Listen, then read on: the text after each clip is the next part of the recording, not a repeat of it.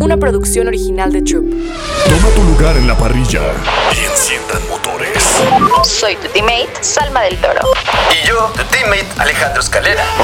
Esto es Final Lap. Arrancamos. ¿Qué onda gente? ¿Cómo están? Bienvenidos una vez más a Final Lab, episodio 51, el último episodio de esta primera mitad. Se vienen tres semanas sin Fórmula 1, pero tengo que presentar, amiga, ¿cómo estás el día de hoy? Amigo, estoy feliz, triste a la vez porque, bueno, son tres semanas sin Fórmula 1, eso significa que no habrá mucho que estar haciendo estos días, pero bueno, definitivamente vamos a, a estar platicando en esta ocasión del Gran Premio de Bélgica, que obviamente tengo que hacerte esta pregunta obligada, ¿cuánto le das del 1 al 10? Uf, para mí fue aburridísimo. Para mí este gran premio fue infumable. Este, este partido, este partido, esta carrera sí fue muy aburrida, muy, muy aburrida. No había ni... Muchas veces nos aferramos a, ok, no te fijes en quién va ganando. Pues fíjate a lo mejor en la pelea del segundo o tercer lugar, fíjate en la media tabla, pero es que ni uno ni otro no estaba pasando nada. Literal, una carrera plana, una carrera sin rebases y, y, para mí aburridísima. Yo creo que sí le pongo un 5. En caliente.mx jugamos por más. Más home runs, más canastas, más puntos. Vive cientos de deportes durante todo el año y los mejores eventos en vivo. Descarga la app, regístrate y obtén mil pesos de regalo. Caliente.mx, jugamos por más. Más diversión. Promoción para nuevos usuarios de GSP 40497, solo mayores de edad. Términos y condiciones en caliente.mx. Sí, oh, mira, lo estamos, estamos ahora conectados en cuanto a nuestra opinión. Sí, yo también creo que estuvo muy aburrida. Realmente yo creo que lo que más estuvo interesante fue como un principio, al final se volvió ya como súper monótona. Pero sí hay que platicar de lo que sucedió en el fin de semana por, en, o sea, en conjunto, porque al final tuvimos sprint, que esto hizo que pudiera decir, o sea, pudiera ser un poquito más interesante. Salvable, un poco, sí. sí, Podríamos decirlo. Tuvimos un viernes eh, con prácticas en donde Logan Sargent como tal provoca la primer red flag del fin de semana y aquí la pregunta obligada es, ¿crees que sea momento de Williams en estar pensando en otro piloto para la siguiente temporada o crees que lo ha hecho bien tomando en cuenta que es un rookie? Eh, es un rookie. Yo le daría a lo mejor otra temporada. Yo le daría para ver qué onda. Ay, si mantuvieron a Latifi, ¿qué serán? ¿Lo mantuvieron tres años? ¿2021? ¿22? ¿Fueron tres años? Eh, si lo mantuvieron a Latifi tres años ahí, porque es alguien, mm, dos, o sea, ¿por qué dos temporadas? No, yo le daría otra. Eh, aparte porque no ha tenido, digamos, el mejor coche. Sabemos que Albon ha hecho unas maravillas tremendas con ese Williams, pero yo le dejaría otra oportunidad y ya de ahí ver qué onda. Aunque posiblemente me gustaría ver que es que el dinero que trae Sargent, y aparte por ser el americano, es claro. mucho y en cuanto a marketing, por eso yo quisiera dejarlo todavía eh, otro año más, pero fíjate que también estaría bien Mick Schumacher de regreso en ese Williams, no estaría nada mal. Podría ser, podría ser. Yo creo que es uno de los pilotos más nombrados ahorita en el paddock. Obviamente, siendo todavía un piloto de reserva de Mercedes, hace que pues siga estando ahí en Fórmula 1. No es que ya no esté en un monoplaza. Entonces, creo que sí le da buenas posibilidades. Y ya pasándonos a la clasificación, vemos una clasificación en donde Max Verstappen se lleva la pole position, en segundo lugar Leclerc y en tercer lugar Pérez. Eh, ¿Cómo la viste? ¿Si te gustó más o menos? Digo, creo que la son los que esperábamos. No, fíjate que la cual estuvo interesantona porque sí se veía de que de la nada Piastri, sector moradito, sí, sí. Eh, sí se veía también por ahí Leclerc se aventaba después unos, que, creo que era el segundo sector, se lo aventaba morado, Hamilton también, eh, se veía un poco sin ritmo, a lo mejor eh, Norris, pero creo que es porque tuvo problemas, ¿no? Norris creo que se aventó y se metió a la, a la grava tuvo ahí problemillas, pero era Piastri el que, el que se veía fuerte, los dos Ferrari también se veían muy, muy bien. Y Verstappen y Checo no se veían tan, tan consistentes, tan así bien, pero obviamente se sabía que iban a, a conseguir un muy buen resultado. Checo quedó tercero y Verstappen primero, pero lo de Verstappen fue de que tres sectores morados y cosas así que tú dices de que, ah, no manches, pues ya, se lo va a llevar. Sí, la verdad es que Creo yo cuando que- estaba- creo que es cuando le sacó como punto 800 al segundo y a Checo, ¿no? O sea, a Leclerc No, y a eso- según yo fue eso en la, ya en, ¿En la shutout? En el shootout, ajá, porque aquí quedaron de que 1.46, 16, 8, 1.46, eh, ah, bueno, no, sí, punto 8. No, punto 800, sí, es punto 8. Sí, porque creo que también fue la que, eh, el Nano, ahorita vamos a hablar de eso, Nano a, un segundo también de diferencia, que es como... Es, un segundo, justo. Sí, ahí sí ya deberían de cambiar a Stroll, pero... No, eso no va a pasar, eso lo tenemos muy claro. Y creo que es la persona más tranquila dentro de Fórmula 1 porque sabe que su asiento está asegurado. Pero sí, yo quiero hablar un poco del tema eh, de de Daniel Ricciardo, ¿no? Que hubo muchísimo marketing respecto a que subía a Fórmula 1, se quedó en posición 19 para la clasificación y su noda en lugar 11, ¿no? Digo, al final no pasa a Q3 su noda, pero sí es muy importante, como que es que siento que me ningunearon a su noda. En su momento siento que me lo ningunearon, entonces creo que su noda está sacando ahí la casta y eso me da mucha felicidad por parte del, del piloto japonés, porque genuinamente yo creo que lo está haciendo bien para el monoplaza que tiene. Claro que tampoco le podemos pedir maravillas a Richardo, pero por lo menos que estén a la par, eh, creo, que, creo que va a hablar muy bien de, de su noda y también en su momento si lo logra alcanzar de Richardo. Pero ya enfoquémonos al siguiente día, que es al sábado, cuando se da el sprint shoot out. Amigo, aquí yo estaba soñando. Yo estaba soñando, dije, ¿será, será que Piastri se lleve esto? Yo estaba de que por favor, y amigos, al final Verstappen y yo otra vez, ya Verstappen. Y fue una nada la diferencia, o sea, fue una nada la, la, el gap que tuvieron, si fuera por, ¿qué, ¿cuánto fue? ¿Por punto cero o punto cero ocho, punto cero? fue nada, o sea, ya estaban de que punto cero, creo que Verstappen quedó en 1.49056 y Piastri 1.49.067, o sea, punto 10. Sí, no, Sí, no, una nada, una nada entre los dos y era, es que Piastri está brillando de una manera increíble. Recordemos que es novato. Se supone que hace mucho no se vio un novato así. Yo creo que desde, pues desde el mismo Verstappen a lo mejor, em, que no se veía un novato tan, tan dominante, tan seguro de sí en un mismo coche. Normalmente lo normal es que los, los pilotos lleguen, ya sea a cualquier categoría, lleguen un año se calen ahí y al siguiente año brillen. Hay pilotos que son de, otra, de otro mundo, que son los que llegan a la categoría y la ganan. Entonces, Piastri lo está demostrando, pero en Fórmula 1, donde se supone que está la élite de la élite y, y, lo está haciendo de maravilla. Y yo, de verdad, yo también pensaba que Max, de hecho, creo que tuiteé como mendigo Max, deja de la pole a, Piastri. Yo sí quería. una nada, un errorcito, una corrección que hubiera hecho Max, la Piastri, la Piastri, la pole era de Piastri. Sí, ya sé, yo también estaba de que por favor ya que se nos haga el milagro, pero bueno, al final creo que Piastri lo está haciendo muy bien como dices y creo que esta, esta temporada podría llegar su momento de gloria. Al final sabemos que Max hace las cosas muy bien siempre, pero bueno, todo puede pasar y, y podríamos ver una victoria o su primer podio dentro de Fórmula 1 y siendo un rookie sería algo espectacular, más porque también hay que tomarlo en consideración. Está con Lando Norris, que es un gran piloto, pero que hasta el momento no ha tenido una victoria dentro de Fórmula 1. Entonces, todo mundo dice de que, ojo, porque si Piastri se lleva una primer victoria antes que, que Lando, seguramente esto podría, pues un poco presión. el ego, ¿no? También, exacto, presión, ego. Entonces, se podría poner muy, muy interesante lo que pueda suceder en el equipo de McLaren, porque yo creo que este equipo, con las mejoras que está eh, teniendo y con los dos pilotazos que tiene, creo que pueden hacer grandes, grandes cosas. Ya para, para la sprint, eh, tuvimos eh, resultados de primer lugar Verstappen, segundo lugar Piastri y tercer lugar Gasly, que si quiero comentar lo que hizo Piastri en su publicación de Instagram, que tal cual cortó. Ah, sí, que cortó. lo cortó, a lo mejor no por ser Gasly, pero por ser Alpine. Eh, eso yo creo que todos lo sabemos. Me gustó mucho ese salseo que hizo. Pero hablando de la sprint, yo creo que la sprint, es que hay mucho de dónde, de dónde tomar. Me encantó esa parte de ¿Cómo fue? Fue de lluvio a seco, ¿no? O sea, de cambiar de llantas de lluvia a cambiar de, llantas de seco, pero fue primero una mitad la que, la que entró y luego la segunda. Entonces, como que los equipos decidieron como, a ver, tengo mis dos pilotos, primero meto uno y luego otro. Prácticamente se vio así. Me gustó bastante y de hecho Checo fue el Red Bull que entró primero y subió de, de octavo a cuarto lugar. Muy bueno de, de, parte de Red Bull eso.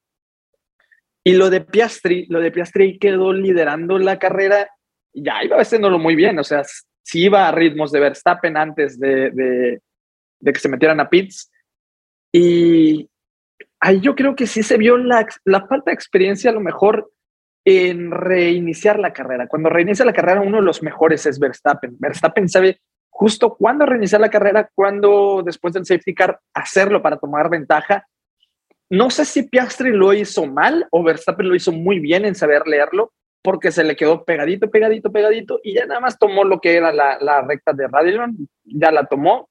Verstappen le pasó como si nada hasta eso Piastri hizo muy, muy buenos movimientos en lo que es la recta antes de, de, de rush después de la segunda curva. Increíble Piastri, o sea, siento que brilla, pero a lo mejor por el coche y a lo mejor por, por la inexperiencia en ese sentido, pero mantuvo el segundo lugar, o sea, es increíble. De acuerdo, yo creo que aquí el que nos sorprendió fue Gasly, ¿no? Porque pues realmente el Alpine no es que estuviera brillando durante todo el fin de semana, pero bien por él. Creo que eh, Alpine trae una racha muy de mala suerte de que sus dos carros se tengan DNF en carrera. Entonces, bueno, pues bien por ellos. La verdad es que, digo, no es mi escudería favorita, pero bien por ellos. Lo único malo tal cual.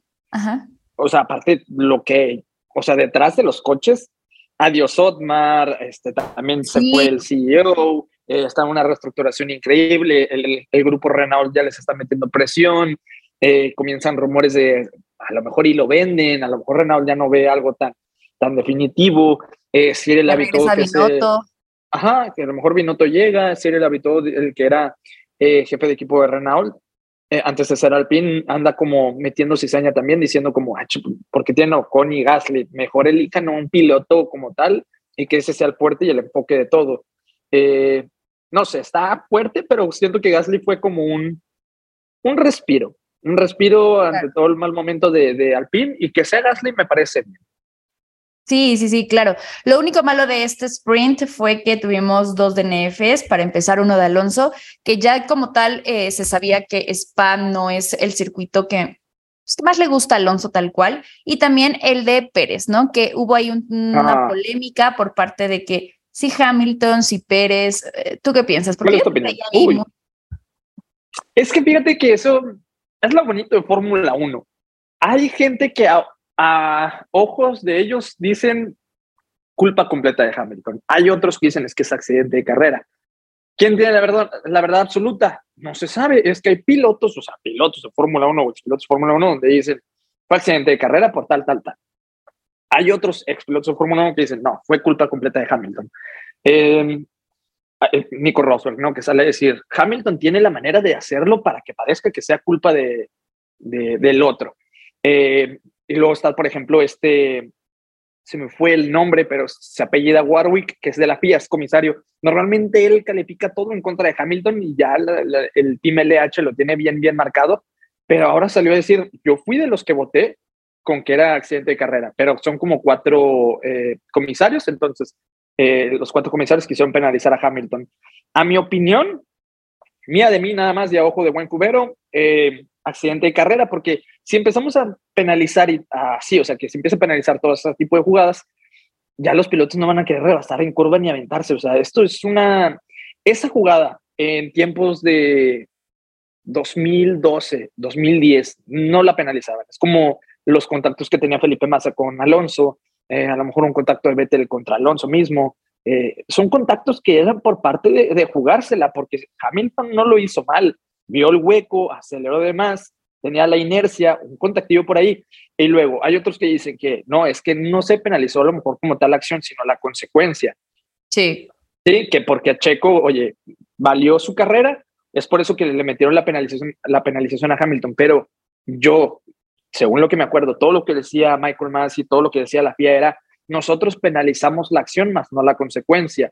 Eso donde lo dijeron en Silverstone 2021, donde Hamilton terminó sacando a Max. Dijeron, oye, eso era para bandera negra o sacarlo, eh, pues sacarlo de la carrera o meterle mucha más penalización, porque solo 10 segundos. todos dijeron, es porque se penalizó la acción. La consecuencia que Verstappen se haya ido DNF y hasta casi hospital, eso ya es aparte. Entonces, ¿dónde está? ¿Cuál es la verdad absoluta? Te digo, nadie la tiene. Sí, al final tuvo que, lo penalizaron y obviamente esto hizo que Hamilton pues bajara, quedara en séptimo lugar, que bueno, al final creo que, que había tenido una carrera buena, o sea, esta sprint que tiene muy pocas vueltas, creo que lo hizo, lo hizo bien. Nuevamente seguimos con el dominio de Verstappen, creo que esto ya se volvió muy monótono, ya sabemos que siempre va a estar ahí, pero bueno, creo que estos highlights que, que tenemos de Piastri, que ahorita pues en esta ocasión fue Gasly, creo que son cosas que pues nos dan eh, un poco de alegría. Y ya pasando un poco ya a la carrera tal cual del domingo, yo te voy a ser muy sincera, eh, sí, sí me pareció una carrera aburrida. O sea, llegó un momento en que yo decía, hoy ya, o sea, ¿qué, pasó? Ya, que cambie algo. O sea, creo que la, la arrancada fue buena, creo que eh, Checo en las primeras vueltas pudo tener el liderato. a ver, todos sabíamos que en su momento cuando Max Verstappen llegara tras Checo, que sabíamos que iba a llegar en su momento, digo, no le iban a pedir tal cual a Checo, pero sí sabíamos que iba a llegar al primer lugar y si en algún momento Checo hubiese dado lucha, le iban a pedir cambiar eh, de posición. Y yo creo que es porque estamos a nada de que Max rompa un récord y no se van a dar el lujo a que no lo rompa. Ahorita ya no es momento de, de, por más que nos duela, siento yo que ahorita ya no es momento de dejarlos competir en sentido de, o sea, pues ya dejar a Max ser campeón, ya literal son 125 puntos de diferencia. Eh, Checo Pérez ya está segundo, obviamente Red Bull quiere romper todos los récords. Ya tienen el de Vettel, el de nueve victorias consecutivas, pero ¿qué tal si pueden aumentar eso? Claro. Porque récords son récords y a Red Bull siempre le encanta como ese, eh, los titulares, todo lo que venga bien para marketing de, de fascina a Red Bull. Entonces siento yo que ahorita sí ya no es momento de, ah, déjalos pelear. Ahorita yo siento que en cualquier carrera que ya estén uno o dos, eh, ya van a haber direcciones de equipo o sencillamente, pues así como lo hicieron, eh, mandar alguna estrategia diferente para que Checo quede segundo, Verstappen primero. A menos de que Verstappen no esté por ahí, a Checo le van a dar todo el... No es sabotaje, es, dirección de equipo, es enfocarse en un piloto. O sea, es muy diferente a sabotaje.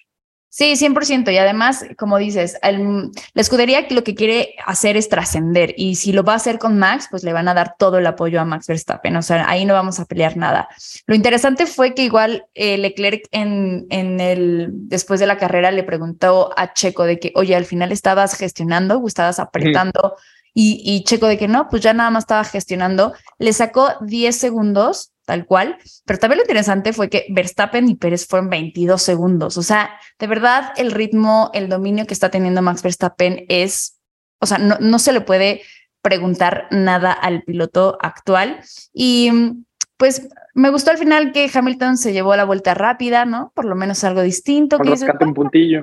Sí, sí, sí, ahí rascando ese puntito. Eh, triste porque Piastri tiene eh, DNF, ¿no? Sainz también por ese eh, toque que tuvieron ambos al principio, que creo que al final trataban de forzar a Sainz, ¿no? Porque se vio que su rendimiento estuvo bajando, empezaron a pasarlos todos y ya dijeron de que, hey, bro, mejor sí te vamos a, sacar de la carrera. Pero se, tardaron, toda una vida, veintitantas vueltas fueron, creo. donde Sainz pues se veía que ya no podía, era como igualito lo de Checo ya era para meter, no, no entiendo por qué Ferrari no lo metió antes. Eh, y sí, sobre lo que decías, eh, lo de Checo Pérez, fueron hasta 32 veces que le dijeron que gestionara. Algunas veces sí le decían tire management, que era eh, gestionar neumáticos, otras veces nada más le decía que se quedara en el management. y salió Checo a decir que no era tanto gestionar neumáticos, sino una parte del de, el suelo, una parte del piso, pero yo creo que está todo relacionado. O sea, no digo que fuera, no digo que lo tenían amarrado, pero es diferente estrategia. O sea, ahorita ya el enfoque es completamente Max. Eh, querían que también sea el 1-2, a Red Bull también le conviene que sea el 1-2. Claro. Y pues la gente tiene que saber, lamentablemente, nos guste o no, todos sabemos, Red Bull va a tener un piloto número uno y piloto número dos, Ferrari tiene un piloto número uno, es Leclerc, y el que no quiera aceptarlo, pues de modo, pero Carlos Sainz es el dos.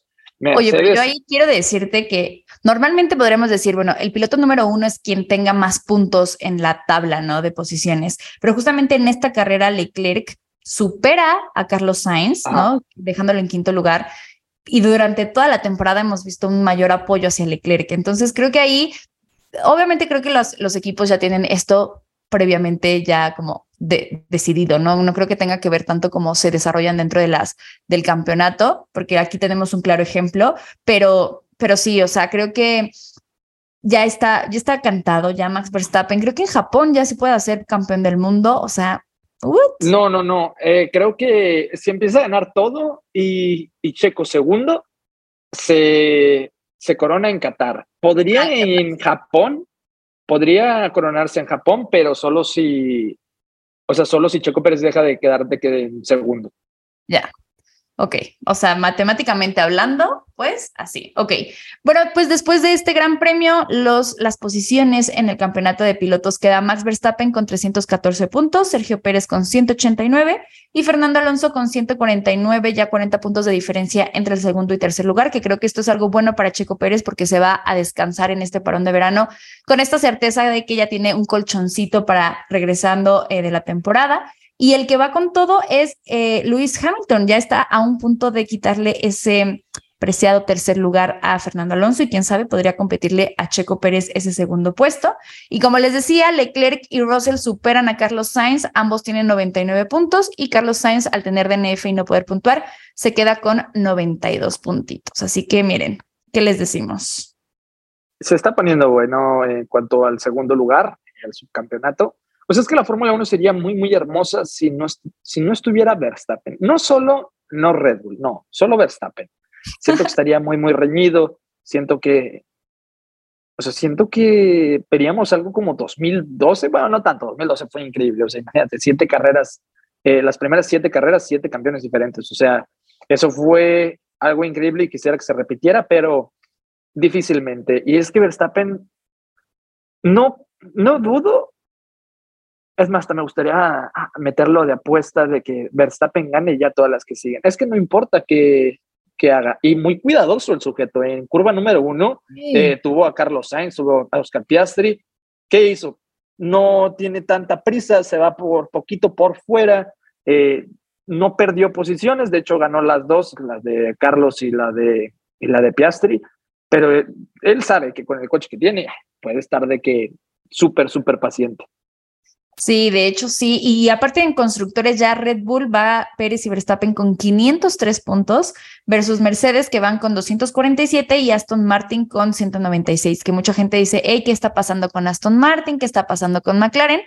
Eh, justamente hoy en la, en la mañana eh, McLaren dijo de que sí, o sea, vimos que faltó rendimiento, o sea, con los, con los cambios que hubo al monoplaza, pues nos cayeron muy bien los circuitos que venían, pero bueno, nos dimos cuenta que en Spa nos hace falta mejorar ciertas cosas, no significa que sea una ilusión, sino más bien vamos a buscar mejorar para que regresando, ya sea en Países Bajos o en Monza, creo que es la que sigue, pues realmente eh, pues sigamos siendo competitivos, ¿no? Y ojalá, ojalá sea sigue Países Bajos y luego Monza. Sí. Sí, sí, justo. Entonces, bueno, pues va a ser una, un regreso de temporada interesante. Seguramente vamos a, tener de mucho que hablar. Y bueno, Alex, tú sabes que tuvimos una dinámica junto con el Gran Premio de México. Sí, no, regalazos que, que nos mandaron los del Gran Premio, lo del casco, yo creo que es el eh, uno de los mejores. Sí, el casco es increíble, hasta porque tiene hasta los colchoncitos de que eh, en la parte de abajo y también ganaron termos de Final Lap. Oye, yo también quiero el mío. Yo también quiero el mío, ¿eh? Pues felicidades a Cala Arredondo, a Rodrigo Poblete, a María Elena Guzmán, que si pueden comunicarse con nosotros después de escuchar esto. Eh, y también cuando reciban el regalo, pues bueno, estaría muy bien que nos mandaran una fotito y etiquetaran al Gran Premio de México y a nosotros. Y pues quiero agradecer al Gran Premio de México, amiga, porque pues es que sin ellos no habría estos sorteos. Sí, y justo hablando del Gran Premio de México, hablemos también de que ya está, pues, esta iniciativa del registro para que los niños puedan participar en el evento, en la carrera tal cual de Fórmula 1. Lo que tienen que hacer es ir ahí en sus redes sociales, tienen el link y ahí vienen todos los requisitos que yo los estuve leyendo ahí nada más para, para ver, porque evidentemente ya no tengo la edad. Sí, sí, de Metiche, la verdad es que sí. Y bueno, les piden un video en donde digan por qué les gusta la Fórmula 1 eh, y que también narren como un pedacito, ¿no? De, de una carrera simulando. Ah, sí, la, defensa de... Ajá. Sí, entonces eso va a estar muy bueno. Veamos qué, qué tal de creativos son los niños. Obviamente tienen que tener ahí un tutor, su papá, ¿no? Que, gestione todo esto, pero vayan eh, a, leer todos, todos los requisitos y seguramente podríamos ver ahí a grandes eh, niños y a grandes estrellas o futuros comentaristas de Fórmula 1 ahí en la, pues, la parrilla de salida, ¿no? Porque ellos tal cual están previo a que inicie el Gran Premio, si no me equivoco. No, y ahora que estamos de vacaciones de Fórmula 1, no quiere decir que uno se deba de olvidar completamente del deporte. Tu amiga que estás en Ciudad de México, puedes ir a visitar el Museo de la Fórmula 1 también, eh, pues gracias al Gran Premio de México. Y, y pues bueno, a mí me presume saber qué onda, cómo está. Y a ver si cuando vaya yo a lo de Taylor, a ver si todavía sigue y le puede echar allí una, Amigo, eso sería una gran idea. Dile a Val que, que nos acompañe si sigue todavía para lo de Taylor vamos y, hacemos ahí contenido porque creo que es una gran experiencia. Hay muchísimas cosas que ver. Entonces, la gente que esté cerca o que tenga la posibilidad de asistir a este museo, pues bueno, ya saben. Pues nada, Alex, creo que eh, hemos acabado este, este bonito episodio. Pero cuéntanos dónde te podemos seguir en tus redes sociales.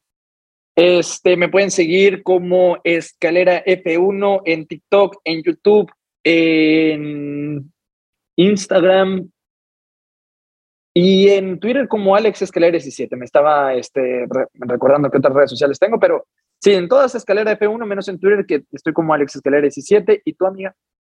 Amigo, me pueden seguir como Salma-del Toro en todas, todas las redes sociales. Pues nada, agradecerte nuevamente el que estés aquí, amigo. Y quiero decir que se adecua a mi horario. Entonces, amigo, muchas gracias. Por eso no tiene su back. Por eso está así de de triste por no tener su micrófono, pero te agradezco este apoyo, amigo. Y pues nada, volveremos, más fuertes.